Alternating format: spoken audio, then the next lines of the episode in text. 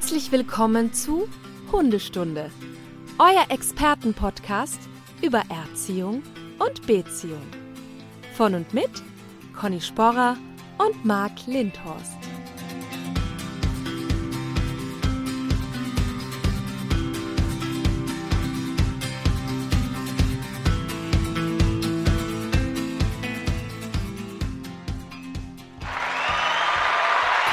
Endlich, es geht wieder los. Der Urlaub ist vorbei. Das Warten hat ein Ende.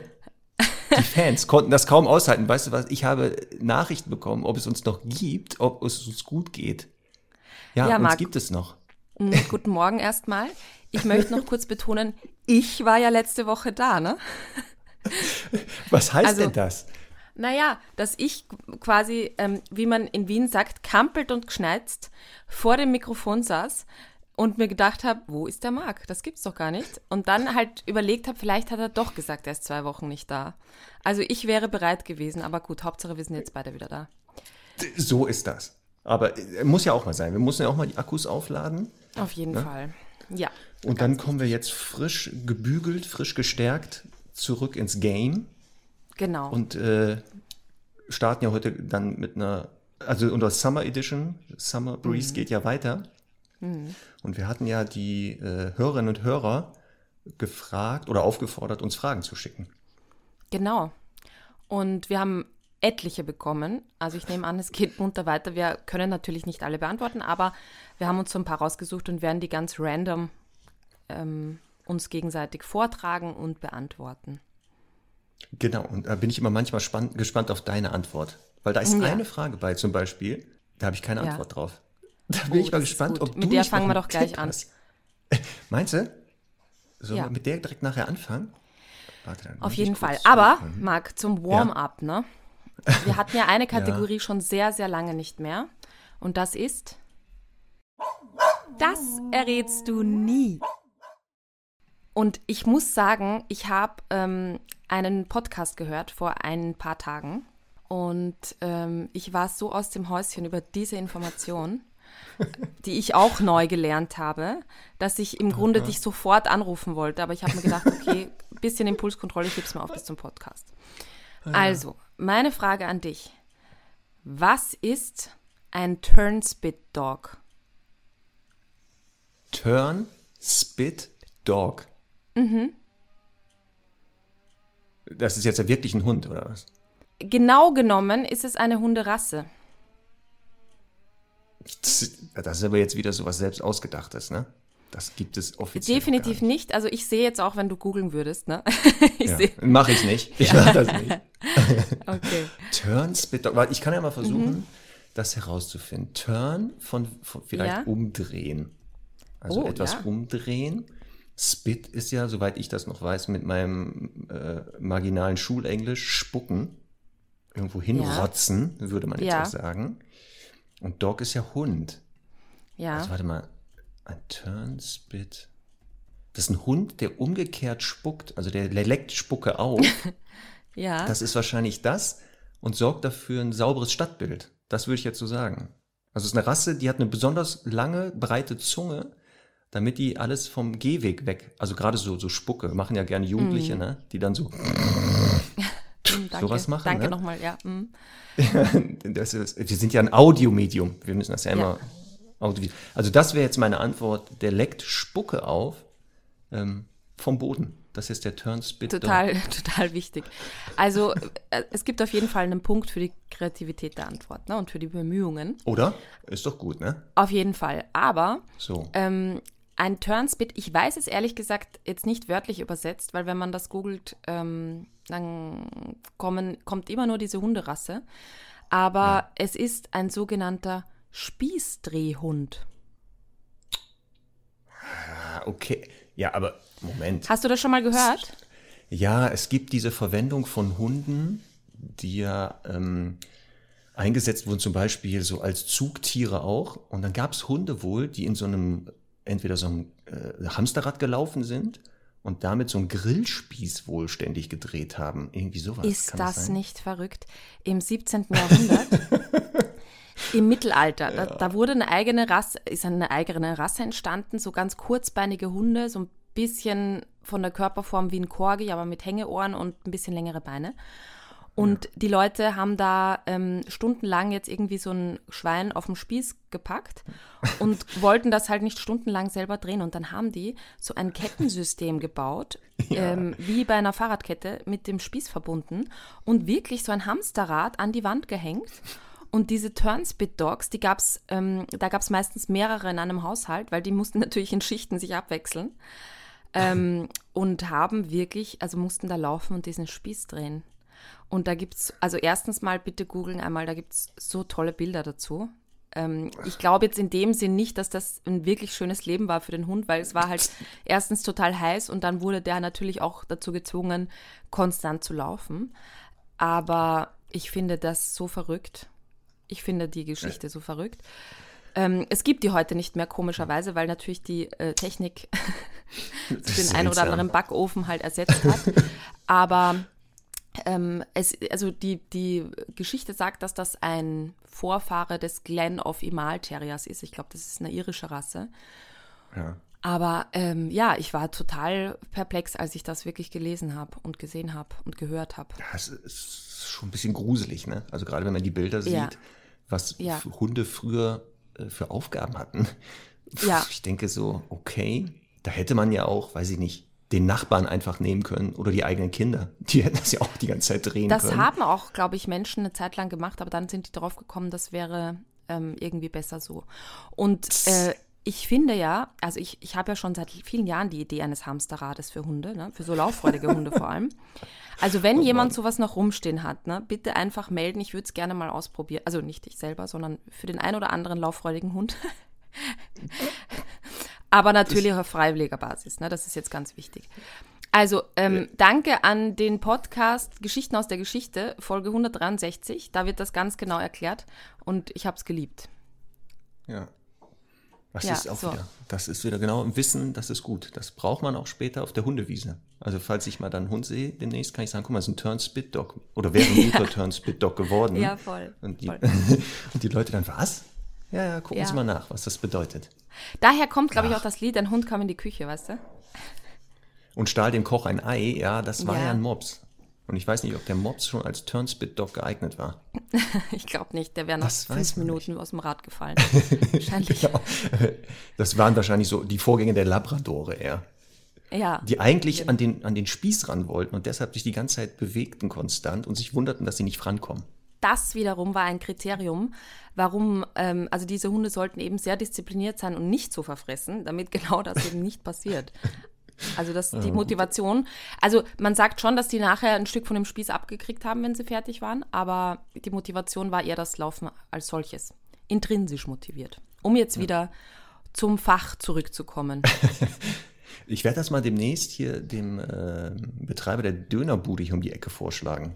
Oh, ob der nicht vielleicht so ökologisch so konform, ökologisch konform jetzt äh, CO2, den CO2-Abdruck verringern will und mhm. vielleicht mhm. ein Hund den Spieß Ja, und antreibt. pass auf, jetzt äh, pass auf einen Kangal natürlich, einen türkischen, anatolischen Hund, ne? Ja, ähm, voll gut. Oder? Oder so ein Ja, Kangal, dann könnte der auch mehrere Spieße, der treibt mehrere Spieße an. ja, ja, wirklich, der treibt gleich, ach, genial. Der ist auch anatomisch, finde ich, total dafür gemacht, so ein Kangal. Ja, also, ist perfekt. Super, ja. Und ist halt auch gleich ein Wachhund, ne? Da kommt jetzt irgendwie keiner doof und will den Laden ausrauben. Ja. Genau. Und geht auch nicht einfach an den Spieß ran, so ungefragt. So ist es. Sehr gut. Ich finde das also, gut. Das ist eine gute Idee. So können wir starten. Wir starten mit unseren Fragen. Marc, ähm, ja. hau raus deine Frage, die niemand beantworten kann. Also, ähm, die Frage war, da hat jemand einen Hund, der draußen mhm. vermehrt markiert wohl aber das mhm. Ganze nicht dreibeinig macht, sondern im Vierbeinstand. Also der bleibt stehen dabei und mhm. pinkelt sich regelmäßig, weil er dann nicht so ganz geschickt ist, die Vorderläufe an. Ja. Die Frage des Hörers bzw. der Hörerin ist jetzt, wie kann ich dem das abtrainieren, dass er sich ständig vorne selber anpinkelt? Weil natürlich der Leidensdruck ist groß für den Halter, nicht für den Hund. Der Hund sagt, ich habe damit ja. kein Problem, aber die Halterin bzw. der Halter muss ständig halt die Vorderläufe säubern. Und mhm. das möchte die, natürlich, diesen Vorgang möchte man sich ersparen. Und jetzt ist die Frage, wie macht man das? Und ich sag dir eins, ja. keine Ahnung. Ich weiß es nicht. Also man kann natürlich jetzt immer wieder sagen, bei jedem Ansatz, lass das sein, lass das sein, lass das sein. Aber man kann dem Hund ja nicht verbieten zu pinkeln. Dann explodiert Also wenn der mal irgendwann, muss. Ne? Oder Genau. implodiert. So, Ja. und jetzt kommst du. Äh, Ich habe da Jetzt keine komme ich. Also soll ich dem jetzt einen Handstand beibringen? Soll ich ihm die Vorderläu Hinterläufe hochheben? Mhm. Eine Hilfe bauen? Eine Markierhilfe mit so einem Seilzug? Immer wenn er muss, ziehe ich an so einem Seil und dann hebt er das dritte Bein? Keine Ahnung. So, jetzt bist du gefragt. Hau raus. Mhm. Ja. Ich kenne ja das Problem ähm, von anderen Hunden auch. Also jetzt nicht so, äh, also in der Schlagzahl, aber dass das manchmal passiert. Gerade auch von Bruno, der macht das auch manchmal. Ähm, und kannst du mir den, Namen, den Vornamen der Einsenderin nochmal sagen? Ich habe den vergessen. Gute Frage.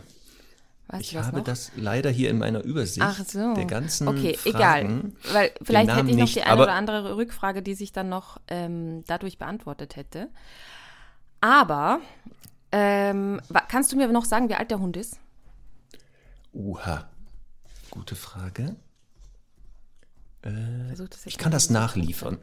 Ja, okay. Nein, ist kein Problem. Also pass auf, was jetzt nämlich ein Gedanke ist, ähm, das kann jetzt natürlich sein, dass das einfach ein sehr ähm, ja, gut erzogener oder einfach sehr unsexueller ähm, oder wenig territorialer Rüde ist, der einfach gerne im Stehen pinkelt und da jetzt kein Thema damit hat. Ne? Aber es könnte auch damit zu tun haben, dass der vielleicht ein bisschen gesundheitlich beeinträchtigt ist und deswegen die Beine nicht so gut heben kann. Weil das weiß ich von Bruno, der macht ganz oft quasi im Stehen, also auf vier Beinen, weil es ihm einfach wehtut, seine Hüfte da anzuheben, zu liften. Und da könnte man jetzt mal sagen, okay, das äh, wäre mal eine Option. Also die wenigsten wollen ja eigentlich viel äh, Markierverhalten und Beinheben, aber in dem Fall würde es vielleicht Sinn machen, das mal zu checken, ob der da irgendwie Schmerzen hat oder so. Und vielleicht, also würde das schon das Problem ein bisschen verändern. Könnte sein. So, jetzt ist es aber, ja genau, jetzt gehen wir mal davon aus, Ja. der Hund ist anatomisch gesund. Ja. Und der zeigt einfach dieses Verhalten, dass der sagt, ich könnte dreibeinig pinkeln, aber ich mache das lieber so cool auf dem, im Vierbeinerstand, weil ich sehe, dass das kaum einer macht. Alle machen das dreibeinig, ich bin halt anders, ich bin einzigartig, ich mache das. Und pinkel mir auch immer schön an die Vorderläufe. So, und das Problem, das wollen die verändern. Ich, ich habe, ich habe äh, für das, wirklich für das Verhalten überhaupt keine Lösung. Echt nicht. Und wenn jemand eine hat, dann sehr gerne äh, uns schicken. Aber ich habe eine, wie soll ich sagen, eine, nicht eine Lösung für die Ursache, sondern für, die, für das Problem selbst. Ähm, es gibt so coole Pfotenabputzvorrichtungen. Kennst du die? Wo man so, so Mini-Behälter, die so, Ja, ich sage jetzt mal auch. Gumminöppel drin haben. Ja, haben wir auch. Wieso? Die könnte man genau, sich jetzt ganz so super rein. vorbereiten. Genau. Und einmal wie, wie so eine Waschanlage die Pfote einmal links drehen, einmal rechts drehen, die Vorderpfote. Und dann ist zumindest das Sauberkeitsthema ein bisschen besser.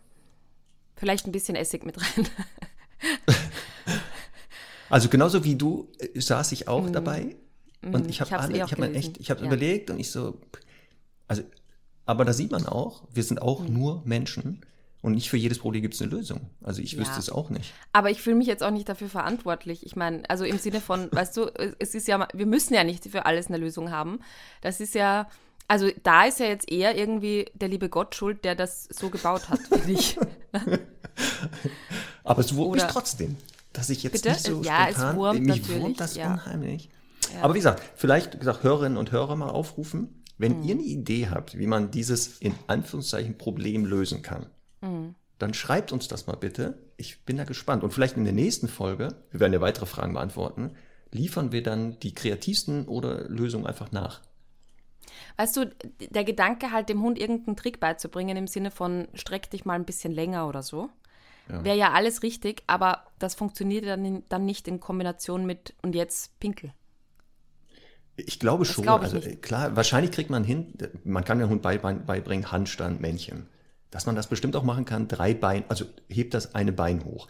Ja. Ich glaube aber auch, weil es eben Kunststück ist, dass der Hund es nicht machen wird, wenn er pinkeln muss. Genau. Sondern du müsstest ja dann immer erkennen, oh, der pinkelt gleich, das Kunststück auslösen. Dann, glaube ich, wird er sofort den Hahn äh, zumachen, weil er sagt, Ja. er ist ja, jetzt mache ich was. Deswegen glaube ich auch, das wird nicht funktionieren. Das wird so leider nicht funktionieren. Deswegen meine glaub Vorrichtung, glaube ich, mit so, in so einem Gestell, dass man da vielleicht an so einem Seil zieht. Ich weiß es nicht. Nein, ich bin gespannt.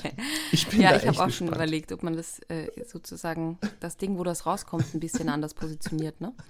Aber nein. Das wäre, ach, ah, ja, das wäre vielleicht auch eine Idee. Genau, eine, ein, ein, eine Vorrichtung, dass der Winkel des Penises verändert wird. Dass der Ja. eben anders wohin pinkelt, ne? Ja, Ja. aber das, Naja, wir warten nein, ab. das führt zu weit. Ich weiß schon, was ich ausgelöst habe in deinem Kopf. Ich sehe das schon bei dir. Ja. Ja, alles ich finde die, ich find die Frage wirklich sehr gut und genial, weil ich, ich, wir möchten ja immer gefordert werden, ne? Aber So. Genau. schwierig hier. Na gut, vielleicht machen wir weiter mit etwas, was vielleicht beantwortbar ist durch uns. Ja. Was hast Ähm, du denn für eine Frage, wo eine- du sagst, die ist spannend? Genau. Eine Frage, wo ich auf deine Meinung einfach gespannt bin. Also wir werden jetzt, jetzt nicht immer alles äh, bis zum Ende durchlesen. Also wenn ihr Fragen habt, auch gerne so kurz wie möglich halten. Aber hier gibt es eine Frage von Rike. Und zwar schreibt sie, wir kriegen in der Familie wahrscheinlich bald einen Eurasia. Sollte das nicht klappen, wird das ein Tierschutzhund. Das würde ich übrigens sehr begrüßen. Aber zurück zum Eurasia, der ist ja wahrscheinlich, äh, der ist ja eine relativ seltene Rasse und ich finde nur wenige genauere Infos. Meine Frage, der Eurasia gehört ja eigentlich zu den Hunden vom Urtyp, da er eine Mischung aus Wolfspitz, Chow Chow und Samoyede ist. Allerdings wurde er ja von vornherein auf das Ziel, ein guter Begleithund zu sein, gezüchtet. Kann man daher sagen, dass bei ihm die urtypischen und nordischen Merkmale weniger ausgeprägt sind. Und dann schreibt sie halt weiter, ähm, die größte Sorge ist halt äh, von ihr, dass er sehr wachsam wird und ähm, ja, da mit Kind, Katze, Hühnern und so weiter, dass es da Stress gibt. Und quasi, ob es jetzt da besondere Bedingungen in der Haltung gibt oder etwas zu beachten oder ob wir abraten würden. Also, ich soll die jetzt Du beantworten. darfst jetzt sprechen. Genau. Nein, ich würde, ich würde gerne deine Meinung zum Eurasia einmal hören. Ja, ähm, die Halterin hat Kennst ja schon du die? rausgefunden. Also Ja, du ich hatte auch einige im Training. Ich Ja. hatte auch davon schon einige im Training. Mhm.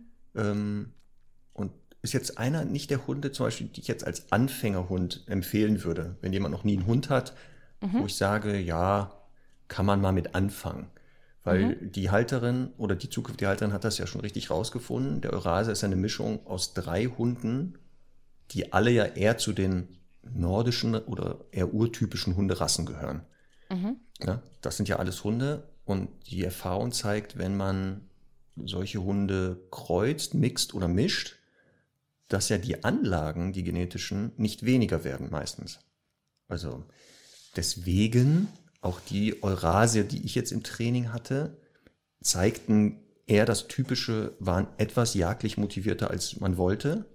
Also fanden Hasereh und Co. schon ein bisschen attraktiver als manchmal den Gummiball ähm, und neigten auch zu so ein bisschen Wachsamkeit. Also dass die, was Fremde und Neues betraf, eher skeptisch waren.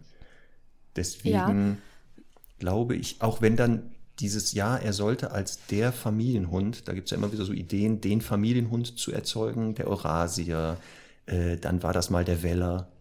Ähm, Immer wieder diese Ideen oder jetzt diese neuen Moderassen da, Puggle und Co. Ähm, Oder Doodles. Ähm, also aus meiner Erfahrung nein. Das heißt nicht, es gibt Eurasier, die anders sind. Das gibt es bestimmt. Ich habe die nur noch nicht kennengelernt. Okay. Ähm, würde das, wie gesagt, unter den Bedingungen, also wenn sie jetzt jemanden findet, äh, der sehr kompetent sie begleitet von Anfang an, vielleicht auch in dem Wurf guckt, welcher Hund passt denn in diese Lebenssituation, weil die haben, glaube ich, auch Kinder, hat sie geschrieben. Also, weil die ja wahrscheinlich auch da beteiligt sind, ähm, einen guten Züchter findet und so, dann wird das bestimmt ein super Hund. Also, aber ist jetzt nicht die erste Wahl für mich. Also sie schreibt von einer ganz tollen Zucht. Also da hat sie offensichtlich schon jemanden, was toll auch immer bedeutet. Na, für mich ist immer wichtig, dass ein Züchter so seine Hausaufgaben macht, den Hund oder die Hunde gut aufs Leben vorbereitet, ähm, ihnen schon früh kontrolliert viele Reize zeigt und sie da so ein bisschen begleitet. Und ähm, ich würde halt immer auch auf die anderen Hunde, die da leben, achten. Also nicht im Sinne von springen die jetzt hoch und so, sondern sind die aufgeschlossen mit Menschen, sind die, haben die Lust, was zu machen, wie wachsam sind die denn? Also das würde ich immer so ein bisschen in die Waagschale werfen. Ist ne, keine Garantie, weil im Wurf natürlich immer unterschiedliche Charaktere sind. Aber das ist schon mal sowas, was ich beachten würde in der Auswahl. Haben wir ja in unserer Folge Hundeauswahl schon auch erwähnt. Ähm, meine Erfahrung ist allerdings tatsächlich, dass bei Eurasiern trotz dieser, dieser Herkunft und dieser Genetik ich wirklich bestätigen würde, dass die ein bisschen ein Hauch äh, kooperativer und aufgeschlossener sind als jetzt so mancher Hund vom Urtyp.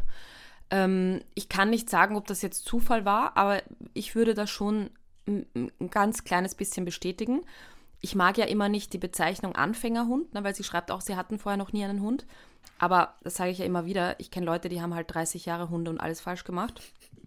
Und, und dann eben Leute, die sich halt intensiv damit beschäftigen.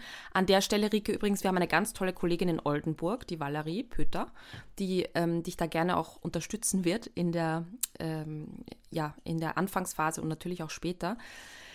Ähm, ja, und ich, ich, ich würde halt sagen, wie, wie du auch sagst, wenn es da ein Problem gibt, dann würde ich jetzt primär nicht Angst vor der Wachsamkeit haben, sondern eher vor der jagdlichen Motivation, die man ähm, natürlich dann auch ein bisschen mit Hühnern und so muss man halt natürlich schauen, wie man das dann angeht.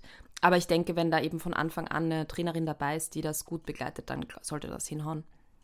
Genau, und was du sagst, zeigt ja auch jetzt die Erfahrung nach jetzt bei mir nach 17 Jahren. Du kannst aus einem Hund, der eigentlich super genetisch geeignet war oder auch vom Typ super war, einen total verrückten Hund machen. Also ich habe das ja damals Voll. mit meinem ersten Hund Onno, dem Mops, bewiesen, mhm. der so im, in der Rückschau eigentlich ein total super Hund war. Aber nach zwei Jahren war der total verrückt geworden, weil ich den verrückt gemacht habe. Ja. Deswegen, also es geht in beide Richtungen. Deswegen sehe ich das genauso wie du. Dieser Begriff Anfängerhund, ja, ich, ich weiß, was du meinst. Der Begriff ist ein bisschen komisch, aber die meisten Leute verstehen dann, also, dass vielleicht bestimmte Hunderassen wenn man wirklich ganz neu startet und so ein bisschen wenig Erfahrung hat, mhm. dass die vielleicht zu anstrengend sind, beziehungsweise der Hund Probleme bekommen wird, sich dem Umfeld anzupassen. Ja. Aber mit einer richtigen Begleitung, ich glaube auch, ähm, dass man aus jedem Hund, das ist nämlich das, was ja alle wollen, einen Familienhund oder einen Begleithund machen wollen. Ich ja. glaube, das kriegt man schon mit jedem Hund hin, mit dem einen mehr, mit dem anderen weniger. Und bei dem einen kommt man schneller mal an eine Grenze und muss vielleicht öfter mal die Leine dran lassen. Aber ähm, ich würde jetzt auch nicht sagen, dass es eine Rasse gibt, wo man sagt, Finger weg. Also, Selbstläufer ist halt einfach keiner, ne? Das muss man ganz klar nee, sagen. Nee, nee, das nicht. Nein, nein, ja. das kann gar nicht sein. Also hoffen wir, dass Rike ja. sich äh, demnächst auch in der Community wiederfindet, der Hundemenschen. Und gesagt, genau. und äh, genau, ähm, hat ja eine kompetente Partnerin in der Nähe, Valerie, die ja im Vorfeld auch schon unterstützen kann vielleicht genau. mitkommt, mal zum Züchter oder so. Ja, auch eine Oder halt Idee. schon die ersten genau. Fragen beantwortet oder so in der ersten Woche, worauf sollte man vielleicht achten, wo der Hund liegt und so. Kann man alles schon vorher mal machen. Und dann so vielleicht, wenn der Hund nach drei, vier Tagen eingezogen ist, mal vielleicht die ersten Fragen beantwortet und mal drauf guckt. Absolut. Na, sehr okay, gut. Okay, Marc, die nächste Frage. So, pass auf. Sven hat folgende Frage. Das ist nicht Sven aus Schwerin übrigens. Also, könnte sein, könnte sein, dass er es ist, aber hier steht nur Sven. Wenn ich meinem Hund Futter oder Kauartikel gebe, die er nicht kennt, dann nimmt er die, läuft zum Teppich auf seinen Platz und schiebt die so vehement mit der Nase hin und her. Oder alternativ reibt er sich die Nase dann so am Teppich. Es sieht so oft ja. aus, als wollte er sagen, weg mit dem ekligen Zeug, ich kann das nicht riechen. Dann denke ich aber, vielleicht findet er das auch so toll, dass er es verbuddeln will für später. Was ist davon richtig? Soll ich es ihm wegnehmen? Das kenne ich auch, dass äh, Charlie, der Shepherd, hier manchmal dazu neigt, das Verhalten zu zeigen. Also der mhm. nimmt irgendwas, quetscht das da unter die Decke und mit der Nase fängt er so komische Bewegungen an, als wenn der sich die abreibt. Manchmal mhm. gezielt über diese Decke, manchmal auch daneben einfach. Also das mhm. sieht das aus, als wenn er nicht richtig trifft. Ähm, und das meint wohl Sven. Und jetzt halt die Frage, was, wo kommt das her? Was bedeutet das? Und soll er es unterbrechen? Ja, unterbrechen ist halt immer so ein bisschen vom Hund abhängig. Also grundsätzlich machen das Hunde, wenn sie einfach keinen Hunger haben, ne? Muss man ja unterm Strich sagen. Ähm, das ist tatsächlich so ein Verscharren für später. Ich finde halt immer ganz süß, Hunde im Wohnzimmer dabei zu beobachten, welche kreativen Orte sie sich aussuchen, hinter dem Vorhang oder so ganz, ganz armselig irgendwie, ja, in, irgendwo im Bettchen so versuchen, ja, das zu verscharen. Also es ist immer ganz süß. Ab und an finde ich auch irgendein altes Brötchen unter meinem Kopfkissen. Das finde ich auch sehr lustig, weil es ja mal ja auch nicht wahnsinnig verfressen ist und gerade bei solchen ja nicht so besonderen Angeboten dann eben sagt, ich, ich hebe es mir dann für schlechtere Zeiten auf. Und, ähm, und wenn, wenn da halt natürlich auch ähm, jetzt eben nur eine Decke liegt oder eben irgendwie gar nichts da ist zum Verscharen, dann stupsen und schieben die das halt mit der Nase so ewig hin und her. Also ich finde das nicht schlimm. Ich würde nur, ich bin ja immer ein Fan davon, halt die Hunde auch so ein bisschen immer in der, also immer ein bisschen in Futtererwartung zu halten. Und wenn die Hunde so im Kopf haben, ich habe eh noch fünf Sachen für später, also ich würde sie das nicht verstecken lassen. Und ehrlicherweise jetzt bei Semmel ist es auch so, dass die ab und an mal, wenn ein Gasthund da ist, ähm, auf einmal aus der Ecke geschossen kommt, wenn dieser Gasthund in eine Richtung geht und ich denke, was ist jetzt los? Und dann fällt mir ein, oder sie, sie also ich, ich kontrolliere es dann, hat da eben vor, vor ein paar Tagen mal irgendwie irgendwas vergraben und verteidigt das dann ganz milde natürlich, aber trotzdem ähm, hat das immer auch ein bisschen Konfliktpotenzial, finde ich, wenn dann, keine Ahnung, Kinder da sind oder andere Hunde oder so. Das ist ja jetzt nicht immer so, aber ich finde das überhaupt nicht schlimm. Ich würde es nur ähm, dann einfach wegräumen und fertig. Wie siehst du das? Ja, also dieses Verhalten kommt aus dem ähm, ursprünglichen Beutefangverhalten. Das ist genau Verbuddeln von Nahrung, die ich nicht mehr essen kann oder will und bewahre die für später auf. Also Vorräte werden so angelegt. Ähm, die Hunde verscharren, also meistens buddeln die dann Loch mhm. und scharren das, also komischerweise schieben die das mit der Nase dann wieder zu, anstatt mhm. die Pfoten zu benutzen. Mhm. Ist halt so eine Eigenart. Äh, muss man sich keine Gedanken machen, zeigt halt nur eine ursprüngliche Verhaltensweise. Ähm, ich würde die auch in dem Sinne, also wenn der Hund das tut, nicht unterbrechen. Er macht ja was völlig Normales. Ich, also ich glaube, der würde eher denken, was hat der für ein Problem? Also was will der jetzt von mir? man kann das dadurch ja unterbinden, dass man einfach sieht, wenn der Hund fertig ist und das nicht aufgegessen hat, packt man es weg. Damit kommt nicht diese Idee, ich muss das hier irgendwie verbuddeln. Und was mhm. du sagst, oft an nicht nur auf der Decke oder im eigenen Körbchen, sondern es werden auch andere Orte aufgesucht, wo man das dann verstecken möchte. Ähm, und die Gefahr ist genau, wenn man das nicht weiß, dass es hinterm Sofa vergraben wurde oder halt unter dem eigenen Kopfkissen, dass der Hund das aber immer noch weiß. Und wenn dann mal jemand da dran geht, eventuell mit einer äh, Futteraggression dann reagiert. Deswegen, ähm, also genau. normales Verhalten eigentlich nicht zu unterbrechen für mich, aber ich kann das nachvollziehen, wenn man es dann doch unterbricht. Aber wie gesagt, die einfachste Lösung ist, alles, was der Hund nicht aufgefressen hat, wegpacken, kann er keine Vorräte anlegen. Aber Frage an dich, du bist dir sicher, dass das Brötchen unter deinem Kopfkissen, dass du das da nicht hingelegt hast? Nein, bei mir findet man bei mir nur Chipsreste und sowas. Also Brötchen so. esse ich im Bett nicht. Ja, okay. genau. Er könnte Aber, sein. Ähm, ähm, nein, nein, das, da bin ich sehr sicher. Aber ähm, mir fällt manchmal auf, wenn sie mal etwas im Garten vergraben will, dass also ich habe manchmal auch bei Abby, die hat das, glaube ich, auch gemacht, wenn ich mich richtig erinnere. Die finden manchmal, habe ich das Gefühl, auch gut, das dann nach einer Woche wieder hervorzuholen und dieses wabbelige, ich glaube manchmal denen, also die sagen dann auch, nee, jetzt so auf hart habe ich jetzt keine Lust, aber wenn das so ein bisschen durchgeweicht ist und dann besonders toll riecht auch, dann ist es gut.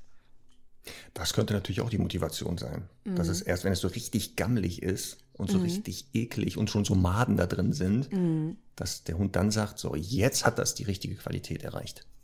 Voll. Also, ja gut. Aber weißt du was, da passt ein Witz dazu. Oh ja. Denn auch die wurden, die wurden vermisst. Mhm, also ich habe ganz viele Nachrichten bekommen. Marc, wenn es weiter Marc, wenn es weitergeht, unbedingt Witze weitermachen. Also da ist muss sein. Und weil es jetzt um Essen geht, pass auf. Das Ehepaar sitzt beim Essen. Er schiebt dem Hund seinen Teller zu. Aber Otto meint sie vorwurfsvoll. Du willst doch wohl nicht dein Essen dem Hund geben? Nein, brummt er mürrisch. Nur tauschen. Ich habe jetzt gerade meinen Kaffee getrunken und sicherheitshalber jetzt doch einmal runtergeschluckt vorher, weil ich gedacht habe, vielleicht ist jetzt einer dabei, der so eine Wucht ist, dass ich jetzt lospuste. Das kommt noch. Ja, ich habe das leider nicht gesehen, dass du gerade was im Mund hattest, ja. sonst hätte ich einen besseren genommen. Also der war ja schon wieder ne? super, ne? Ja. Aber ah, der war schon, der, ja, der Kaufhauswitz, das ist, damit kriege ich dich immer. Ja. Damit kriege ich dich immer. Das weiß ich, das ist mein, mein Joker. So, also genau. haben wir Sven, ich hoffe, Sven ähm, ist jetzt ein bisschen schlauer ähm, und weiß, warum sein Hund das tut. Und wie gesagt, wenn du es wegnehmen möchtest, mach es, aber kannst auch lassen. Ja. Kann man auch lassen. Super. So, nächste Frage. Ja, ich habe auch schon wieder einen Mann. Was ist denn hier los? Sag mal. Ja, ist doch gut. Wir sind ja, einer der Podcasts, gut. wo viele ja. Männer zuhören übrigens. Ist dir das aufgefallen? Möchte, ja, äh, statistisch jetzt nicht so viele, aber äh, zumindest von den Fragen her, das finde ich schon mal gut. Ich glaube, 15 Prozent hatten wir, ne, zuletzt bei den Männern. Ja, das ist gut. Das ist sehr gut. Weitermachen. Mhm. Auf Weiter. jeden Fall. Also, lieber Oliver. Hallo Conny, hallo Marc. Ich habe eine Frage. Was bedeutet es, wenn man Hund mit fremden Menschen oder welchen, die er nur ein, zweimal gesehen hat, einfach mitgeht, wenn sie die Leine nehmen? Heißt das, dass wir keine gute Bindung haben oder ich ihm egal bin? Tja, das Tja. wurde, hatte ich auch immer wieder solche Fälle, dass mhm. ähm, Halterinnen und Halter kommen, die in bestimmten Situationen so in Frage stellen, ob der Hund überhaupt irgendwie ein Gut findet oder eine Bindung hat. Irgendwo mhm. ist ja auch gleich hier eine Frage, da geht es um eine ähnliche Geschichte, wenn mhm. die Halter nach Hause kommen, dass der Hund etwas tut oder nicht tut. Ich habe ähm, mal eine Zwischenfrage, das, Marc. Ja. Ähm, hast du denn Hunde, die das tun würden? Also würden deine Hunde einfach mitlaufen? Ähm, Herr Doktor, auf jeden Fall, weil das von mhm. Beginn an, als der sehr klein war, haben wir das auch also geübt und mhm. als normal dargestellt, mhm. weil er mich ja auch bei der Arbeit begleitet ganz viel. Mhm. Und dort manchmal das sein kann, dass nach dem Test ich eine auszubildende Mitarbeiterin oder Praktikantin sage, kannst du den mal kurz ins Auto wieder packen oder hol den mal aus dem Auto raus. Ähm, deswegen geht er dann auch mit. Also der geht da ganz selbstverständlich mit. Mhm. Man sieht schon, dass der das jetzt nicht ganz gut findet, aber für den ist das jetzt nicht schlimm, dass auch eine für ihn fremde Person den einfach mal mitnimmt. Okay. Also das ist, das ist einfach eine Sache, die ist gefördert worden. Deswegen kann das ja auch sein, dass sowas mal früher bei diesem Fall bei Oliver bewusst oder unbewusst mal gemacht wurde. Also dass der Hund auch sehr früh mal von einer anderen Person an die Leine genommen wurde beim Spaziergang und für mhm. den das völlig normal ist zu sagen, wer die Leine hat, dem latsche ich einfach hinterher. Ähm, also das könnte so die Erklärung sein. Und das andere ist einfach, dass der Hund sagt, ja gut, äh, wenn der mich an die Leine nimmt, dann folge ich halt dem. Also mhm. da sieht er kein Problem drin. Spannend ist ja, wenn der wieder zurückkommt, der Hund zu seinem Halter, wie er dann reagiert. Ja. Mit Enttäuschung, dass er sagt, ach du Scheiße, da ist ja wieder Oliver. Oder mhm. freut er sich, dass er sagt, mhm. ach, ein Glück bist du wieder da. Deswegen, das Voll. müssten wir natürlich nochmal äh, von Oliver wissen. Wie reagiert der Hund denn, wenn man, also wenn der eigene Hund wieder zurückgeführt wird von jemandem? Und das ist, glaube ich, auch die entscheidende Frage. Also ähm, ich kann es jetzt von Semmel sagen, die ist mega anhänglich bei mir. Also im Sinne von, ähm, wenn die bei Freundinnen, also ich kann die auch echt nur zu, zu Menschen geben, leider, die sie sehr gewöhnt ist. Und das braucht auch immer leider einige Tage mit viel Gejammere, weil der, die hat dann immer Spaß mit ihren Hundefreunden da. Und um 22 Uhr fällt ihr dann ein, meine Mama ist weg. so ist sie leider. Und die wimmert dann wirklich vor sich hin und ist ganz, ganz arm. Und tatsächlich hatten wir das letztens probiert mit einer Freundin, die hat ja dann echt äh, irgendwie eine Decke dann von mir hingelegt und dann hat sie einmal tief eingeatmet und geseufzt. So die Legende, ne? Und ja. hat, dann ging es ihr gleich besser. Ähm, aber tatsächlich, also die irgendwo einfach auf längere Zeit abzugeben, also mehrere Stunden, das ist meistens ein Gejammere wie gesagt, ich habe ein paar Personen in meinem Umfeld, wo ich, wo das ohne weiteres klappt. Aber ähm, da ist es halt auch so, wenn die, wenn jetzt jemand, weiß ich nicht, äh, am Spaziergang mir entgegenkommt und die Leine nehmen wird, würde die ohne weiteres mitlaufen und sich dann, glaube ich, so nach drei Minuten mal fragen, äh, wo ist die? Und dann kann es auch sein, dass die ein bisschen dann ein bisschen mehr äh, äh Stress macht. Aber im Grunde halt, also ich finde einfach, ich finde das immer was Gutes, wenn Hunde das machen. Ich finde immer, ne, es ist ja irgendwie klar, dass ein Hund auch, der irgendwie dann aufgeschlossen ist, Menschen gegenüber auch mal sagt, ach cool, vielleicht machen wir noch was Tolleres und so. Ich finde das erstmal total positiv und würde es auch so ein bisschen daran festmachen, einfach, wie ist denn das Zurückkommen? Also freut er sich dann oder sagt der, äh, wer bist du eigentlich? Das ist natürlich irgendwie dann, finde ich, auch nochmal blöd. Ähm, vor vielen Jahren hatten wir von einer, von einem Familienmitglied einen Hund zum Aufpassen und der hat bei uns irgendwie, also damals bei meinen Eltern und so, viel mehr Privilegien gehabt und wir sind öfter länger spazieren gegangen und so mit dem. Und der war, als der zurückkam, ne, richtig eine Woche richtig Depri. Der ist einfach nur in der Ecke gelegen und war, war sauer. Also das ist auch kein schönes Zeichen. Von daher würde ich auch eher das Zurückkommen bewerten. Ja, und bei diesem Bindungskonzept unterscheidet man ja die sichere Bindung und die unsichere Bindung. Und die sichere Bindung heißt ja nicht, dass der Hund ähm, jetzt jedes Mal einen Herzinfarkt kriegt, wenn man sich trennt von dem oder er getrennt wird von mir. Mhm. Und dass er auch sogar selbstständig sagt, ich finde auch Abstand mal gut. Mhm. Das ist ja eher was der Unsichere hat, der wirklich wie so ein Schatten an einem klebt. Mhm. Und das ist nicht gut. Das ist übrigens nicht gut, wenn der Hund wirklich nicht mal mehr zur Ruhe kommt, weil der ständig guckt, was mache ich oder mir ständig folgt in der, in der Furcht, er verliert mich irgendwie mhm. oder die Aufmerksamkeit ist weg. Deswegen halte ich das jetzt nicht für ganz schlimm, wenn Hund mit einer anderen Person, also an der Leine mitgeführt werden kann. Ähm, und würde mir da jetzt nicht so die, das würde, das wäre nicht das einzige Kriterium zu sagen, du hast keine Bindung. Also das ja. ist zu wenig. Also wenn das jemand attestiert, also der macht jetzt einen Test und will das gucken und das ist der einzige Test und sagt, nee, du hast keine Bindung, dann würde ich sagen, falsch. Also das ja. Bindung ist nicht nur dadurch gekennzeichnet. Finde ich auch. Deswegen, also keine, keine also Sorge. kannst dich entspannen, Oliver. Zur Not äh, mach doch mal ein Video davon, also wie das passiert vielleicht zwei, dreimal verschiedene Menschen, dann stellst du das online, lädst das irgendwo hoch bei Instagram und Co., vertext uns, dann gucken wir das an, dann können wir sagen, was sehen wir denn da? Mhm. Also da bräuchte ich wirklich einfach die Trennungssituation und das, diese Wiederzusammenführung. Da könnte man mehr sagen. Voll. Ich habe übrigens gerade nachgeschaut. Ähm, ja. Die Männerquote ist um einen Prozentpunkt gestiegen. Wir sind schon bei 16 Prozent Hörern. So, und jetzt musst du mal überlegen, warum. Ja. Woran liegt das? Ne? Ich weiß nicht, ich sehe nur gerade so eine imponierende Körperhaltung von dir. Hat das was damit zu tun? Das weiß ich nicht. Ja. Das weiß ich nicht. Das finden wir noch raus. Okay. Das werden wir noch rausfinden. Das ist auch noch so eine Frage, die beantworten, aber jetzt nicht heute. Aber pass auf hier. Shani, das ist mhm. wahrscheinlich der Mensch, und ähm, der Hund Suki. Mhm. Die beiden, einer besser, der Mensch hat ja die Frage. Wie viel Beschäftigung benötigt der Hund während des Spaziergangs, beziehungsweise wie aufmerksam sollte er aktiv sein? Denn der Hund ist super aufmerksam, sobald sie angesprochen wird oder etwas anbietet. Also wenn die Halterin irgendwas mit der macht draußen, dann macht die auch sofort mit. Allerdings nur dann. Ansonsten ist sie ausschließlich mit der Umgebung beschäftigt. Mhm. Wie viel sollte sie beschäftigt werden und wie viel ihren Bedürfnissen nachgehen? Auch ganz spannende Frage, mhm. weil das ja auch immer wieder so ist, dieses, äh, die Frage an uns Trainer und Trainerinnen, ähm, wie viel muss ich denn mit meinem Hund machen? Mhm. So. Ist das ein Shiba Inu? Gute Frage, das steht hier leider nicht. Okay. Weil alle Shiba Inus heißen Suki, habe ich das Gefühl. ja, ich hatte auch mal einen, warte mal, was war das denn? Ein, irgendein Windhund, eine bestimmte Windhundrasse, der hieß auch okay. Suki. Das ja, war, glaube ich, Saluki, Saluki sogar. Ja, ja ich glaube, das ist ein Saluki sogar. Ja, ja. Also, da steht leider nicht drin, da müsste Shani uns nochmal äh, schreiben. Nein, es würde auch bei. Aber jetzt unabhängig von der Rasse. Bei einem Shiba Inu würden auch andere Fragen kommen als, als dieses kleine auch. Problem. Da, ja.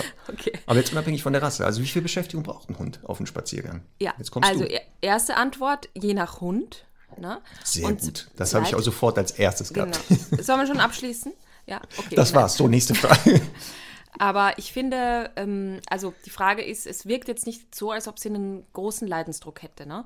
Und ich finde, das klingt, also das, das klingt auch nicht danach, weil es geht ja letztlich darum, dass wir den Hund natürlich ein bisschen beschäftigen draußen, mal ein Futtersuchspiel machen, mal irgendwas werfen, mal was verstecken. Ähm, aber letztlich ja dafür, dass wir mehr Orientierung an uns haben und natürlich, dass der Hund auch ein bisschen geistig ausgelastet ist, ein bisschen was zu tun hat. Aber ähm, primär, also ist ja unser Ziel auch dabei zu sagen, wir wollen halt, dass der Hund sich orientiert, dass er immer empfänglich ist. Und so wie das klingt, ist dieser Hund ja sehr empfänglich für Fräuchen. Und deswegen ähm, finde ich, kann sie aus meiner Sicht mit dem, mit diesem Maß, das sie hat, weitermachen, weil na, wenn es jetzt darum geht, ähm, dass sie halt mal fünf Minuten irgendwo rumschnüffelt und einfach ja, so das Leben genießt und ein bisschen einfach erkundet, finde ich das total in Ordnung. In dem Moment, wo halt Fräuchen jetzt wieder sie zurückholen will und was mit ihr machen will. Wie siehst du das? Ich glaube auch, also das, was die Halterin beschreibt, wenn sie die, also wenn sie ihren Hund ja anspricht, ist der sofort aufmerksam und kooperiert ja sofort mit ihr, dass anscheinend sie ausreichend ihren Hund beschäftigt. Mhm. So dass der Hund aber auch seinen eigenen Bedürfnis anscheinend nachgehen kann oder diese ja. jetzt nicht so stark frustriert sind, dass der sich da irgendwie Alternativen sucht. Deswegen auch hier, glaube ich, können wir sagen, kannst dich entspannen, ähm, weil ich kriege das auch mit seit Jahren. Ich glaube, aus Versehen habe ich das mit gefördert, so ein Beschäftigungswahn. Weil gerade mhm. in der Anfangsphase, als ich angefangen habe, kamen viele Hunde ins Training, die waren einfach nicht ausreichend beschäftigt oder unterbeschäftigt. Und ich habe ganz viel propagiert, Hunde müssen mehr beschäftigt werden und ihr müsst die Hunde mehr beschäftigen, damit die nicht Langeweile bekommen. Und ich glaube, das Pendel ist in die andere Richtung ausgeschlagen. Ich habe viele Hunde kennengelernt, die viel zu viel beschäftigt werden oder sogar falsch und das eher stressig wird. Ja. Also so ein Mittelmaß mal zu finden, zu sagen, ne, also die, deswegen auch die Frage ist gerechtfertigt, wie viel braucht denn ein Hund, ist glaube ich falsch, wie viel braucht mein Hund? Ja. Also nicht der Hund, den gibt es ja eh nicht. Äh, wie siehst du denn das mit diesem ja, Beschäftigungsirrsinn? Und, und, auch, und auch was, ne? Weil ich, ja. ich muss sagen, also ich habe diese, ich weiß, es gibt so diese Aussagen, dass es halt, dass jetzt zu viel beschäftigt wird und so. Zu mir kommen diese Menschen nicht oder ich kenne die nicht, weil ähm, ich, natürlich erlebe ich, dass mal halt irgendwie ein Border Collie 50 Mal den Ball geschossen kriegt und dann natürlich ein bisschen äh, überdreht ist. Aber kennst du das auch? Ähm, oder nein, ich beantworte einmal die, deine Frage. Ich finde halt, es geht halt immer da, um das Wie. Und ähm, ich kann halt irgendwie auch nicht leiden, wenn dann jetzt ein Hütehund da ist, wo man sagt, ja, der muss aber erstmal nur Ruhe lernen und jetzt macht man mal irgendwie drei Wochen mit dem gar nichts. Ähm, es geht ja darum, dass eben Beschäftigung nicht immer nur zwingend bedeutet, Ball zu schmeißen, sondern auch ähm, zu sagen, ich fange den Spaziergang so an, dass ich den immer wieder absetze. Ähm, ich gebe dem eben kleine Signale und Aufgaben im Alltag, die eben dazu führen, dass er ein bisschen mitdenken muss und vielleicht auch mal selber auf eine Lösung kommt. Und das hat eben nicht zwingend immer mit, äh, mit irgendwie Training oder Hundesport zu tun. Das kann natürlich viel zu viel werden, aber ähm, für mich ist halt Beschäftigung ja viel mehr und das ist auch den Spaziergang richtig zu strukturieren und da mal vielleicht zehn Minuten leinenführig losgehen. Ne? Das, das ist auch Beschäftigung für Hunde, die ganz schön hart sein kann. Ähm, und deswegen würde ich das halt zu dieses mit der Überbeschäftigung sehe ich nicht so. Was ich dich aber fragen wollte, Marc, ist, ja. kennst du das, wenn Hunde ins Training kommen und du, die, du triffst die am Tor und du denkst dir so, egal was das Problem ist, wir fangen erstmal mit Beschäftigung an. Wo das so richtig auf der Stirn getackert ist, Hilfe, ich brauche mehr Beschäftigung. Kennst du das? Ja, manchmal ist das ja. Dann, also die steigen aus dem Auto aus mit dem Hund mhm. und vom Auto bis aufs Trainingsgelände ist eigentlich schon alles klar. Also mhm. da ist schon so viel, was man erkennen kann durch das Verhalten des Menschen, des Hundes und die Interaktion. Ja, die kenne ich auch, wo du denkst, boah, ein Glück, das Ding ist echt schnell, also wir können hier schnell helfen, weil der Hund echt lechzt danach. Also mhm. dann, wenn du auch fragst, ist genau die einzige Beschäftigung, ja, wir gehen zwei, dreimal am Tag spazieren. Aber da gehen wir auch zwei Stunden. Mhm. Das ist dann so ja. immer so dieses, aber wir gehen ja auch zwei Stunden ja. durch die Gegend. Ähm, und diese Hunde wirklich, ganz oft sieht man das ja auch, sobald man denen das ja anbietet, sofort bei der Sache sind und mhm. sagen, boah, endlich, endlich, endlich und auch nicht aufhören von selber. Also das dann alles sozusagen nachholen. Ähm, deswegen ja doch, das gibt es. Die gibt es auch. Ja. Ja, und es ist einfach so, also ich kann es nicht oft genug betonen, ne? Wer selber ein bisschen Sport macht oder so, das kennt, also es ist halt einfach ein Ausgleich, den der Hund so zu seinem Alltag hat. Und wenn ein Hund mal so, so richtig was getan hat, ich meine jetzt nicht, dass da irgendwie die Zunge bis zum Boden hängt und hechelt, sondern einfach so, so ein angenehmes Gefühl von, ich habe jetzt auch mal Aufgaben erledigt, ich hab, wir haben jetzt kooperiert, ich bin richtig geistig und körperlich satt sozusagen davon, dann ist das halt einfach immer die Grundlage auch für Problemlösungen. Also ganz, ganz häufig finde ich, egal ob das ist, dass der Hund übermäßig am Gartenzaun bellt, egal ob das äh, irgendwie Hundebegegnungen sind oder Jagdverhalten, wenn der Hund halt einfach gut ausgepowert ist, geistig und körperlich, dann haben wir eine ganz andere Grundlage. Das möchte ich nur nochmal betonen. Genau, was du gesagt hast, ist ja wichtig, dass Beschäftigung nicht immer bedeutet, jetzt weiß ich nicht, Agility, apportieren ja. oder trailen, sondern genau das auch im Alltag. Also was du gesagt hast, dass wir einfach mal auf einen Spaziergang sagen, so du wartest jetzt hier, ich gucke mal kurz um die Kreuzung, genau. auch eine Aufgabe ja ist. Ja. Oder geh, folge mir an lockere Leine.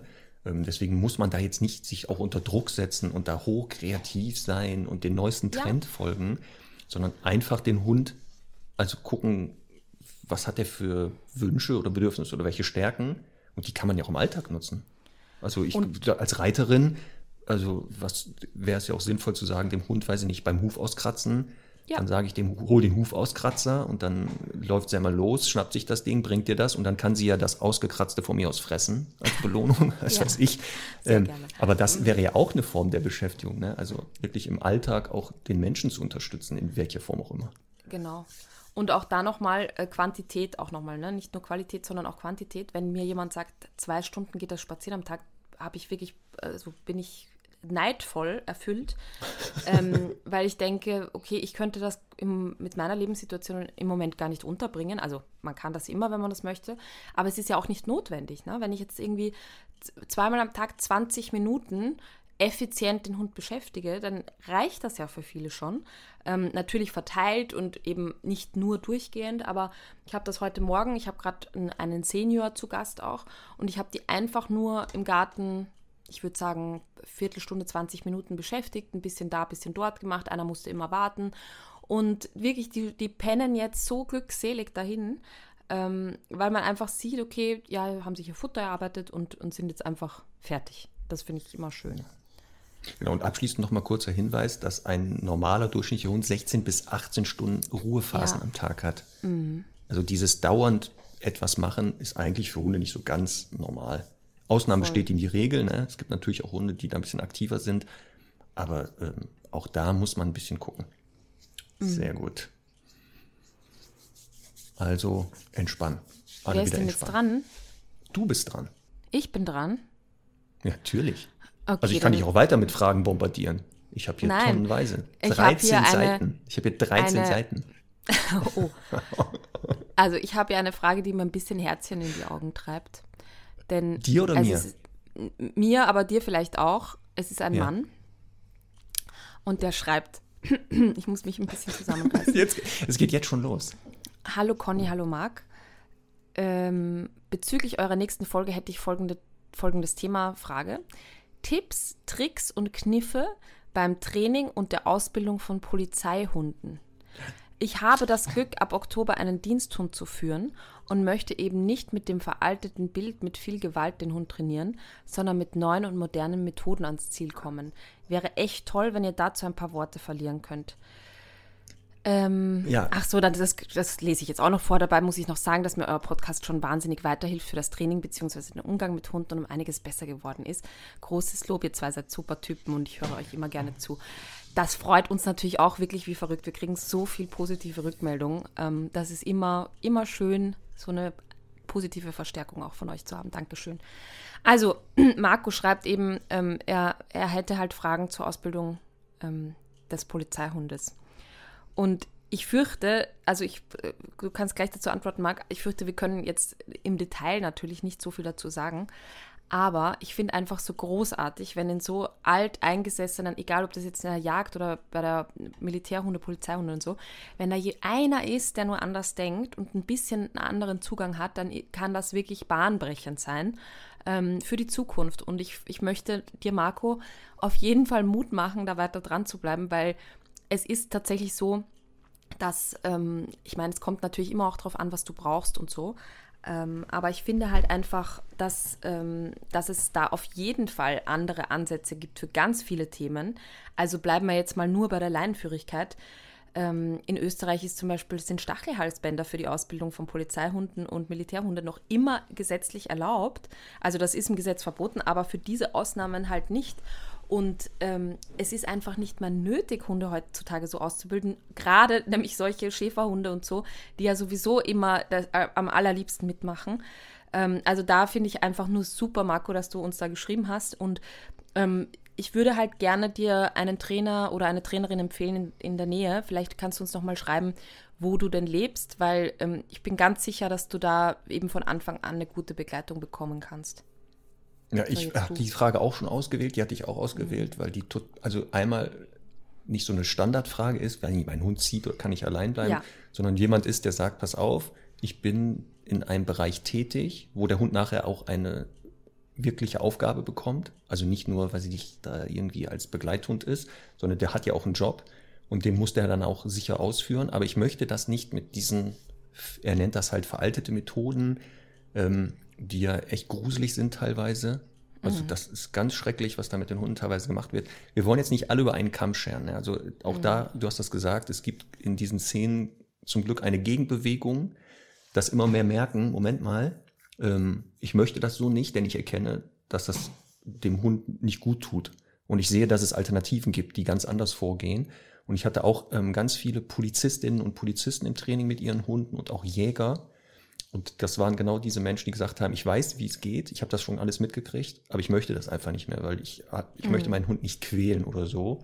Mhm. Und ich halte das auch für sehr, sehr komisch, wenn die Menschen, die uns beschützen sollen und Gesetze durchsetzen sollen, aber gleichzeitig ein Stachelhalsband nutzen dürfen. Also mit dem normalen Hundehalter, dem wird es verboten und die mhm. dürfen es dann benutzen. Ich weiß nicht, wo da der Sinn ist, weil mhm. genau, es gibt tausend Wege, ohne diesen scheiß Folterinstrumente den Hund leinführig zu kriegen. Mhm. Ähm, deswegen möchte ich das nicht. Ich kann mich immer nur, als ich das gelesen habe, kann ich mich daran erinnern, wir haben im, im Netzwerk auch ähm, einen Trainer, Andreas Gomsi mhm. in Graz, der ist ja auch Jäger. Mhm. Und der hat ja dann auch die Jagdhunde-Ausbildung gemacht mit seinem mhm. Hund und so und hat das natürlich anders gemacht. Also mhm. diese Standarddinger hat er nicht gemacht. Und ja. ich weiß noch, dass er erzählt hat, ähm, bei der ersten Jagd, wo er mit seinem Hund war, dann stehen die da alle mit ihren Autos, dann gehen da die Autos auf, da steigen da Hunde aus, total irre Hunde. Die, mhm. die Jäger haben die kaum im Griff, also die, die kriegen die kaum irgendwie gehandelt, schon am Auto nicht. Ja. Und da, er machte das Auto auf, der Hund bleibt, hüpft da raus, geht ganz entspannt. Und die Blicke dieser Jäger, weil die ja wussten, dass der das anders macht. Und ich glaube, mhm. da waren ganz viele dabei, die gesagt haben, boah, das will ich auch. Die trauen sich natürlich nicht. Weil das in dieser Szene natürlich, ne, bist du da ganz schnell durch, wenn du jetzt hier nicht mit dem Hund, weiß ich nicht, deinen Arsch trittst oder so. Und deswegen auch, wenn da der Wunsch ist zu sagen, ich möchte eine Alternative finden, dann würde ich gucken, genau, ähm, wir haben bestimmt jemanden in der Nähe aus unserem Netzwerk, der da unterstützen kann. Genau zum Inhalt der Ausbildung von Polizeihunden können wir beide nicht sagen, weil wir da nicht tätig sind. Also da maße ich mir auch nicht an, was da also die Inhalte sind. Da muss man ja mal ja, gucken. Ne? Genau, da müsste man gucken, aber trotzdem, also es wird ja auch viel über Beutetrieb gearbeitet und so, das macht ja, ja. auch bei manchen Rassen durchaus Sinn. Aber ich hätte trotzdem mit sehr großer Wahrscheinlichkeit zu jedem Thema eine Lösung, die vielleicht ein bisschen netter ist als äh, das, was gemacht wird. Es kann ja auch sein, dass vieles okay gemacht wird, aber ich möchte an der Stelle wirklich mich sehr gerne freiwillig bereit erklären, wenn irgendein Polizeihundeverein, irgendein Jagdverein oder so Lust hätte, da mal irgendwie eine Fortbildung oder einen Workshop oder so zu machen, gerne in der Praxis. Ich komme da kostenlos hin. Ähm, und, und ich freue mich einfach auch immer, wie gesagt, wenn jemand da in die Richtung geht. Und das heißt ja auch nicht, dass ich jemandem mein Weltbild aufdrücken möchte, um Gottes Willen. Aber ich finde einfach gut, wenn man mal in den, in den Diskurs geht und das mal, ähm, ja, eben auch mal irgendwie neue Muster äh, vielleicht Chancen haben. Genau, weil da in diesen Szenen halt, wie gesagt, auch ganz gute Arbeit gemacht wird. Also Absolut. die machen das auch sehr gut ja. und ähm, so, also jetzt nicht auf Kosten des Hundes, mhm. aber es gibt halt auch die schwarzen Schafe. Ja. Deswegen, das kann man halt verändern. Und da bleiben wir dabei. Ne? Das ist ja auch unsere Aufgabe. Aufklären, aufklären, aufklären, Alternativen aufzeigen und sagen, guck mal, einem Hund beizubringen, dass der das, die Beute vorsitzt und lange hält, bis du das sagst, kann man auch anders aufbauen. Also das geht. Das geht. Sehr gut. Super, also Marco, halte durch. Bleib. Ja? Bleib, äh, ach so, bleib. Hast du jetzt deinem Hund gerade gesagt? Mein ne? Hund. Der muss auf der Decke bleiben. Sehr gut. Pass auf, die nächste Frage. Laura, die letzte Frage übrigens, würde ich sagen. ja, für diese Folge. Für diese für Folge. Diese Folge. Wir mhm. werden das ja durchziehen. Ne? Also ich habe 13 Absolut. Seiten Fragen hier. Ja. Ei, ei, ei. So, also Laura, letzte Frage für diese Folge. Bei uns in der Wohnung soll ein Australian Shepherd einziehen, da wir beide einfach begeistert von der Rasse und ihren Eigenschaften sind. Allerdings haben wir auch schon ein freilaufendes Kaninchen, welches natürlich nicht als Hundesnack enden oder beim Hüteversuch gezwickt werden soll. Daher würde ich mich über ein paar Tipps freuen, wie ich die beiden gut aneinander gewöhnen kann, damit der Welpe lernt, dass das Kaninchen ein, Rund, ein Rudelmitglied ist. Liebe Grüße und weiter so mit eurem tollen Podcast, Laura. So, jetzt kommst du. Gewöhnung, Hund an andere Haustiere, die auch noch als eigentlich Beute ins Beuteschema fallen. Ich hätte eine Bitte, mal kannst du den, den ersten oder zweiten Satz nochmal vorlesen? Allerdings haben wir auch schon ein freilaufendes Kaninchen. Nein, das davor, davor, davor. Äh, Australian äh, bei uns Shepherd. in der Wohnung soll ein Australian Shepherd einziehen, da wir ja. beide einfach begeistert von der Rasse und ihren Eigenschaften sind. Das wäre schon mal meine erste Frage. Ja. Wie kann das passieren? Nein. Wir es gibt doch, äh, der Shepherd ist, Ja? kann ein sehr toller Hund sein. Ja. Ja, na, ich Ja. kenne auch ein, zwei, die wirklich toll sind, muss ich echt sagen. Ich habe auch jetzt Von- einen kennengelernt. 100. Ja, Der, wenn der jetzt aus der Pubertät irgendwann raus ist, bald ist er fertig, der ist jetzt im letzten Drittel, ne? Mhm. Da ist der ein super Hund. das ist einfach ein super Hund.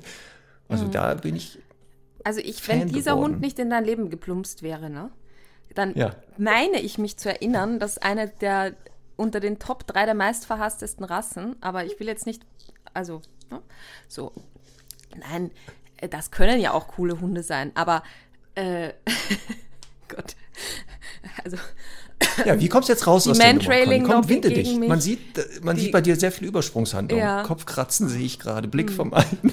los geht's. nein. So, jetzt los, Äh, komm. Aber ja. die Frage ist ja, pass auf, die Ja. haben Kaninchen. Ja. Das läuft anscheinend auch frei in der Gegend rum. Ja. Und die wollen natürlich nicht, dass der Hund das frisst oder jetzt ständig hütet. Ja. Wie können die die beiden aneinander gewöhnen? Und der kommt als Welpe? Hier steht ja, der kommt als Welpe und das ist natürlich Okay. super, denke ich. Ja, das, das- wird super sein. Das ist super. Also das ist immer gut. Ja, also ich würde halt das Kaninchen ähm, die erste Zeit aus Sicherheitsgründen trotzdem in einen Käfig packen, der halt ein bisschen größer ist. Ich würde den Hund, also diesen, diesen Käfigbereich, ich würde den beobachten lassen, aber ich würde jegliche Annäherung tabuisieren. Und drittens würde ich nie die Hand ins Feuer legen, dass nichts passiert. Also ich finde es halt wirklich, also nein, es ist ja so, also der Australian Shepherd kommt ja aus den USA, war ja ursprünglich dafür gemacht, auf eine australische Schafrasse aufzupassen, deswegen dieser australische Beiname. Aber eigentlich war das ein Ranchhund, ein Farmhund und da waren sicher auch Hühner und sonstiges Getier, das der akzeptieren musste und auch bewachen musste ein bisschen. Ne? Deswegen auch diese Wachsamkeit, die da ja oft nicht so vermutet wird. Man wird, sagt ja oft, das ist der Border Collie Light, aber in Wahrheit ist es der Border Collie Heavy. Und ähm, von daher äh, ist das also grundsätzlich schon möglich. Aber ich finde halt immer bei so einem kleinen Tier das halt immer schwer. Also bei einer Katze, was da denke ich im Zweifel, die wehrt sich auch noch. Aber bei so einem Fluchttier, ähm, jetzt hat der halt doch einmal irgendwie Stress oder es kommt doch einmal aus der Ecke gehoppelt und äh, äh, ich weiß, wie siehst du das? Also hundertprozentige Sicherheit gibt es nicht. Das sage ich jetzt genau, was du sagst. Ist, Mhm. Ja. wir können, das, das kann man nicht, das ist nur ein Hund. Ähm, aber es stehen gute Chancen. Also ähm, gerade weil es ein Welpe ist. Der große Vorteil ist, genau, weil das noch ein Welpe ist, dass man es viel besser aufbauen kann. Denn der Welpe kann sehr schnell lernen, weil er noch in so einer Phase ist, wo der ja Sozialpartner noch neue kennenlernt und die er dann Ja. auch abspeichert als erweiterte Gruppe, zu sagen, okay, das ist ein Sozialpartner und keine Beute für mich, die fresse ich einfach nicht. Also da ist es ganz wichtig, weil bei einem Second-Hand-Hund ist immer die Gefahr, dass der das eben nicht mehr schafft. Dass er eben nicht sagt, ähm, dieses Kaninchen gehört zu unserer Gruppe, das ist, weiß ich nicht, Bruder, Schwester oder weiß ich, Onkel, Tante, sondern schon eher das als Beute immer sieht. Und deswegen, da wäre ich ein bisschen vorsichtiger. Ähm, aber wenn es ein Welpe ist, würde ich das wie folgt machen. Wir haben das damals mit Pina, die ja sehr, sehr massive Jägerin war und auch Katzen, ich glaube, auch kaputt gemacht hätte. Die mussten wir damals an eine Katze gewöhnen. Und ähnlich ähm, mache ich das auch mit Kunden, wenn dort die Zusammenführung zwischen Hund und Haustieren stattfindet. Bei Katzen, ja, hast du gesagt, sagst du, ist es leichter, sehe ich genauso, weil die Katze eher nicht ins Beuteschema direkt fällt. Sie ist selber ein Raubtier und die meisten auch sehr wehrhaft sind, was, was Ja. ein Kaninchen nicht ist. Also das tut mir leid. Ähm, ich würde Folgendes empfehlen, genau einmal, dass das Kaninchen in der vielleicht ersten Woche oder ersten zwei Wochen nicht wirklich frei läuft, wenn der Hund auch frei im Raum ist. Also entweder ist der Hund an der Leine Ja. oder das Kaninchen hinter einem Gitter oder sowas, weil Genau. Das ist gerade die Anfangsphase, da kann noch was schiefgehen. Deswegen, das ist Punkt eins. auf jeden Fall Sicherheit geht vor. Und dann würde ich Folgendes machen, etwas schon mal suchen, wo der Welpe sagt, daran habe ich Spaß. Also irgendwas ausprobieren, ob das jetzt Suchspiele, also Suchsachen sind oder schon die ersten Apportierversuche oder sowas. Ähm, um dann zu Folgendes zu machen, man geht in den Raum, wo das Kaninchen ist und sobald der Welpe Interesse zeigt, also der fängt an, in die Richtung zu gucken, ein bisschen zu doll. Was du gesagt hast, ist richtig. Er darf das Kaninchen angucken. Aber jedes jagdliche Interesse, also ein Fixieren oder so, soll eben nicht stattfinden. Und deswegen würde ich Folgendes machen am Anfang. Der kommt in den Raum, fängt an zu merken, da ist ein Kaninchen, ihn ansprechen und sofort umlenken und sagen, das Kaninchen ist total uninteressant. Hier, wir machen jetzt was Tolles zusammen, sodass nachher, wenn er in den Raum kommt, von sich schon sagt, ja, so wichtig ist das Kaninchen jetzt auch nicht. Also ich würde genau das gar nicht fördern, dass er zu stark sich interessiert in den ersten Tagen mhm. und Wochen. Und wenn man dann in den Raum kommt und der schon auch von sich in den Pausen sagt, ja, da ist jetzt ein Kaninchen, keine Ahnung, was das soll, dann ist man einen großen Schritt weiter.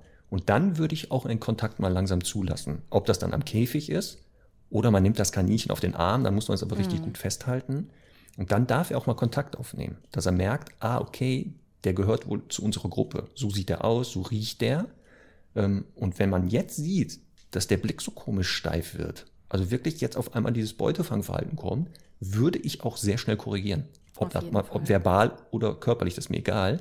Um sofort zu sagen, pass auf, den darfst du nicht fressen. Der gehört zu unserer Gruppe. Ja. Und das führt meistens dann dazu, dass die Hunde das eigene Kaninchen nicht fressen werden. Mhm. Aufpassen. Meistens. Meistens, genau.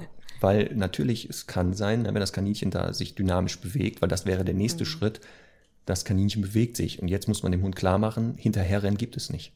Mhm. Denn das wäre das nächste. Sobald der hinter dem Kaninchen herläuft, ihn sofort stoppen, unterbrechen und dieses Hinterherlaufen erstmal konsequent unterbinden, weil da passiert eher was Gefährliches. Auch Spielformen leider, weil wenn der Hund halt auf das Kaninchen draufspringt, spielerisch, ist es kaputt. Ne? Ja. Also da wäre ich auch vorsichtig. Total. Ähm, aber die Wahrscheinlichkeit ist hoch, dass es funktioniert und aufpassen. Das heißt aber nicht, dass er draußen die Kaninchen nicht frisst. Ja, ja. Das, das, das ist, ist, nur doch begrenzt auf nachher. Ne? So, das ist nachher nur beim Mucki vielleicht, wenn man Glück ja. hat. Ähm, aber auch hier, also habe ich selber, wie gesagt, bei eigenen Hunden durchgeführt, mit Kunden etliche Male. Ähm, ich kenne auch jemand, die hat auch einen Shepherd, die züchtet sogar Meerschweinchen. Und der liegt, also die hat so einen, einen Raum, wo die Meerschweinchen, weiß ich nicht, ein riesen Areal haben. Und der Hund kommt da mit rein, läuft da unter dem Meerschweinchen und liegt da sogar und die krabbeln auf dem rum. Da kriege ich natürlich jedes Mal einen Herzinfarkt, wenn mhm. ich das mhm. sehe, ne? Mhm. Ähm, aber auch zeigt, theoretisch ist das möglich. Aber ich würde ja. jetzt die beiden nicht allein in einem Raum lassen. Ja. Also das auch, ne? Also der ja. Hund, egal wie toll die sich verstehen, die bleiben nicht eine Sekunde in einem Raum. Ja, also ich glaube, ich würde auch äh, erstmal mit Käfig starten, dann den Hund, also dann das Kaninchen wieder freilaufen lassen und dann den Hund an der Schleppleine mit Brustgeschirr sichern. Finde ich auch genau. ganz, ganz wichtig. Und wirklich bei Tag minus drei mit absolut konsequenter Erziehung anfangen, weil ähm, also ich, ich gehe jetzt auf die Shepherd-Welpen, die zu uns in die Welpengruppe kommen. Und da haben ja die Menschen das Problem, der beißt mir dauernd in die Hände. Ne? Also sowas mhm. darf ja erst gar nicht passieren, weil da muss man sofort eine Grenze setzen. Also wenn der Hund euch nicht von Tag eins total ernst nimmt ähm, und, und eben auch, ähm, was auch total wichtig ist, dem von Anfang an eine feste Liegestelle zuweisen, da wirklich auch äh, Ruhezeiten mit Box machen und so weiter, weil sonst finde ich das wirklich ein sehr, sehr schwieriges Vorhaben. Das ja sowieso. Ne? Also unabhängig von der Rasse, dass man sofort mit der Erziehung startet und durch dieses konsequente Verhalten natürlich auch viele Situationen nachher mit dem Kaninchen dadurch schon ähm, beheben kann. Also was du sagst, zum Beispiel, wenn der weiß, legt dich da auf die Decke und wirklich da bleibt, dann ist es auch möglich, dass das Kaninchen sich mal im Raum bewegt und der nicht genau. sofort automatisch aufsteht. Deswegen, ähm, also das kann noch zusätzlich helfen, das zu machen. Also Muss wenn man auch ganz, schön sein ganz, für so ein Kaninchen. Ja, keine, ich weiß, also ich habe ja keine Ahnung von Kaninchen. Ne? Also ich hatte mal einen Fall, das war sehr gruselig. Die hatten auch irgendeinen Hütehundartigen. Mhm. Und dann fragte ich auch so nach Beschäftigung, wie beschäftigt ihr den? Ja, wir müssen den gar nicht beschäftigen, der beschäftigt sich selber. Ich so, wie, der beschäftigt sich? Und die so, warten Sie, ich zeige Ihnen das mal. Und dann hatten die auf dem Balkon irgendwie so ein Kaninchengehege. Dann holten die das Kaninchen rein und in dem Moment, wo die das auf den Boden setzten, oh hat er das konsequent gehütet und hat das immer in die Ecke getrieben. Mhm und war total happy, dass sich das nicht mehr bewegte. Und das ja. Kaninchen, also ich habe jetzt nicht viel Ahnung von Kaninchen, aber hatte kreisrunde Augen, ich glaube Todesängste ausgestanden. Und das habe ich mir eine halbe Minute angeguckt, habe gesagt, können wir das mal unterbrechen? Und die wollten dann wissen, warum. Ich so, ich glaube, dass das die falsche Beschäftigung ist. Also nicht für den Hund. Ich sehe, der ist total happy und ausgelastet. Aber das Kaninchen, da kriegt ihr, weiß ich, Todesängste. Und wir konnten dann zum Glück eine andere Beschäftigung finden. Ja, einfach also, mal so vorstellen, da kommt ein Lebewesen in deine Wohnung, äh, das so achtmal so groß ist wie du, mindestens. Ja. Und, und dann einfach gemütlich weiterleben. Und dann, ja. by the way, noch ein Raubtier sein. Oh, ja. ja das, aber nee, gut, es, es gibt ja viele Beispiele, wo das gut funktioniert, alles, aber ich finde es halt genau. halt ähm, wirklich, also nicht so, nicht so easy. Nein, nein, also wir dann nochmal auch das die beste Vorbereitung, das beste Training, das nochmal, wir weisen nochmal darauf hin, ohne Gewehr, ohne hundertprozentige Sicherheit. Ja. Also es kann immer passieren. Und wenn man das verhindern will, dann dürfen die gar nicht Kontakt haben. Also Genau. Außerhalb eines Käfigs läuft keiner frei. Dann Ja. bist du auf Seite, auf Nummer sicher. Ne? Ja. Ach, guck mal, ey. Haben jetzt aber ordentlich was geschafft heute, ne? Mit den Fragen. Auf jeden Es Fall. sind noch ganz viele, aber noch ganz viele. Guck Ja, mal, es- Menschen aus ja. Wien. Hier sind noch Menschen aus Wien, die, als die Frage gestellt haben, in Island waren zum Reiten. Das ist eine Frage Mhm. dann für dich wahrscheinlich. Da geht es ja nicht ums Reiten, aber die wirst du dann bekommen. Okay. Ja, wir machen ja nächste Regional. Woche schon weiter. Genau. Werden wir weiter eure Fragen beantworten. Schickt ruhig fleißig weiter Fragen, weil solche Folgen werden wir immer wieder machen, ne? Dass Ja, wir dann immer wieder sagen, so, pass auf, wir haben ja noch ein paar Fragen, die sind spannend. Oder wo ich auch keine Antwort habe, oder du. Mhm. Wo wir dann gemeinsam hier mal brainstormen und sagen, was könnte das bedeuten oder was Ja. ist die Strategie? Also ja, ne, dieser ba Hund, der sich dagegen immer anpinkelt, da bin ich gespannt auf die Fragen der Community Ja. oder die Antworten, die Vorschläge, wie man das Problem lösen kann. Gummistiefel. Der Hund, ne? Ja.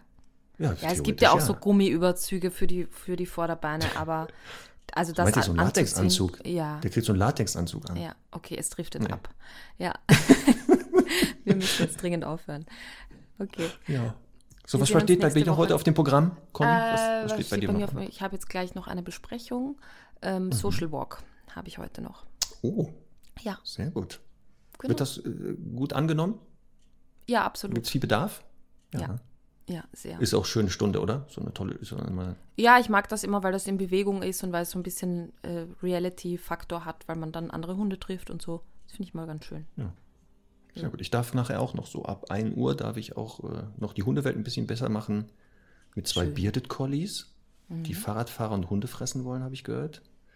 Und einem äh, Jack Russell Beagle Mischling. Jetzt rate mal, warum die Dame ins Training kommt. Ich habe keine Ahnung. Ja, was könnte das sein? Ja. Ne? Jack Ich- Russell Beagle Mischling. Ich Hm. glaube, Territorialität könnte das sein. Bestimmt. Bestimmt. Naja, lass es mich mal überraschen. Dann wünsche ich dir noch einen erfolgreichen Tag heute. Und dann hören Ja, und sehen wir beide uns ja nächste Woche.